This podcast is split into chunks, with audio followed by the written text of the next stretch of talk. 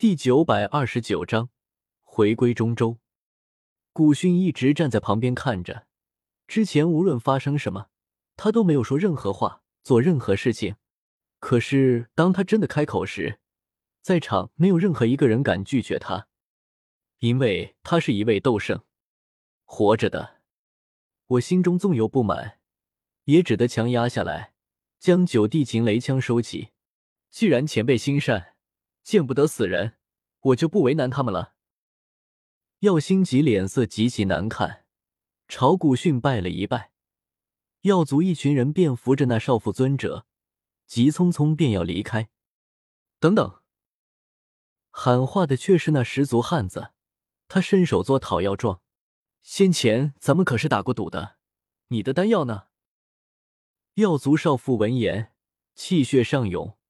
差点又是一口血喷出，恨恨从那戒中取出那枚七品八色丹药，风吹雨打丹扔了过去，而后灰溜溜的离开了此处。十足汉子接过风吹雨打丹，又掏出一块七彩石头，朝我走来，嘿嘿笑道：“小友，这些都给你。”我不知道他们的赌约，有些丈二和尚摸不着头脑。听这汉子讲完，才知道是怎么回事。石破天更是一脸不可思议：“你竟然都不压我赢，我们还是不是亲叔侄了？”十足汉子不屑：“就凭你那血脉，怎么可能比得过神品血脉？”石破天咬牙：“那你压古熏儿不还是输了？”十足汉子眼见两人就要打起来，我急忙拿了丹药和七彩石头就开溜，免得被他们牵连进去。另一边。火智和火玄跟在一名少女身后。火智介绍道：“这是我族长辈火莲儿。”火莲儿一袭火红长裙，容颜倾城，看上去比火智都还要年轻。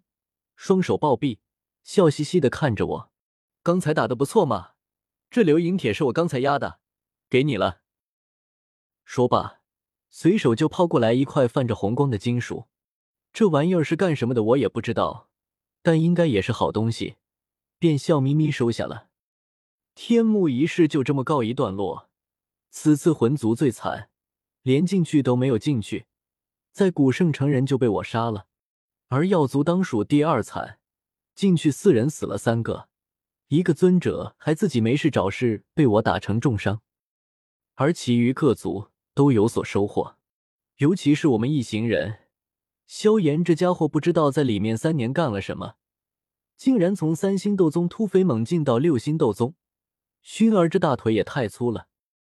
小医仙从七星斗宗晋升到八星斗宗，我也晋升到九星斗宗，还传承了斗帝血脉、太古虚龙之力和七彩吞天蟒的血脉，连绿萝都跟着晋升到了四星斗宗巅峰。在古族的安排下。我们一行人回到古圣山脉几处院落，休养了几天时间。而后在一天早上，天空中传来一阵悠长的号角声。呜呜！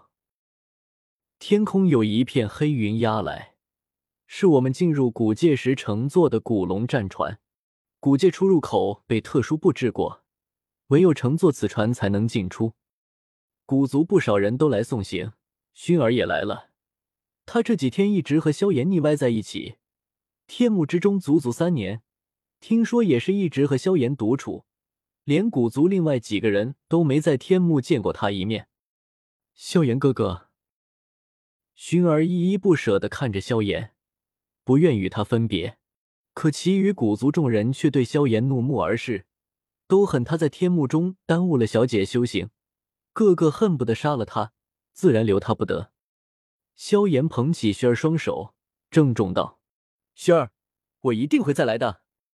到时候，我一定有足够的力量带你离开这里。”薰儿微微笑起：“我相信你，萧炎哥哥，你一定可以的。”我有些受不了这两人，早已经飞上战船，依着船舷朝下面大喊道：“三哥，再不走船就出发了，到时候你可得自己飞过去。”萧炎不舍地飞上战船，隆隆的号角声中，战船伴着乌云雷电向远处飞去。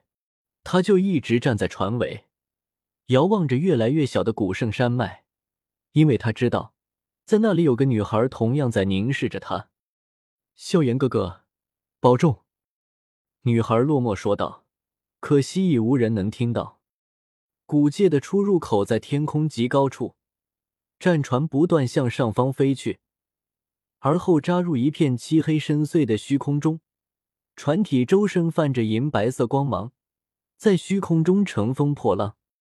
嗯，我闷哼一声，心口处没来由有些痛，不免伸手捂着胸口。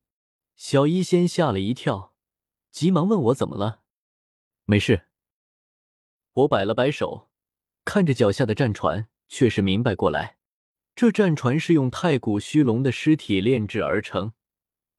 而我在天幕之中激发了太古虚龙之力，此刻感受到战船激发的空间之力，那股同源的气息一下子让我有种悲伤之感。回首看去，身后竟是一片虚无，已经看不见古界。我神情复杂，喃喃道：“或许我还会再来的。”呼呼，眼前骤然大亮。战船飞出了虚空，重返斗气大陆。明媚的阳光从头顶洒落，将我们脚下的古圣城照得热闹非凡。远处则是平原辽阔，山川锦绣。火炙莲步轻移来到我身旁，语气柔和：“纳兰叶，我要返回族中了，希望以后我们还能再相见。”我微微一愣，重重点头：“青山不改，绿水长流。”我们后会有期。炎族、雷族、石族、灵族一众人等纷纷起身，飞离古族战船，返回自己族中。走之前，各族不少人都过来与我打了声招呼。斗气大陆实力为尊，我年纪轻轻就拥有尊者战力，更是当着众人的面击败那位药族尊者，这已经足够让他们为之侧目。大表哥，我们也走了。石破天哈哈大笑，跟着十族之人越飞越远。一场盛会终究是落下了帷幕。我伸了个懒腰，我们也回大爱盟吧。好多年了，不曾回到哪里，真是想念啊！四道人影凌空踏虚，找准方向往远处天际飞去，越来越远。林泉站在船首眺望，喃喃道：“此子归去，来日。”中州恐怕又要多出一位斗圣，而在遥远的中州，一场针对大爱盟的危机却是再次逼近。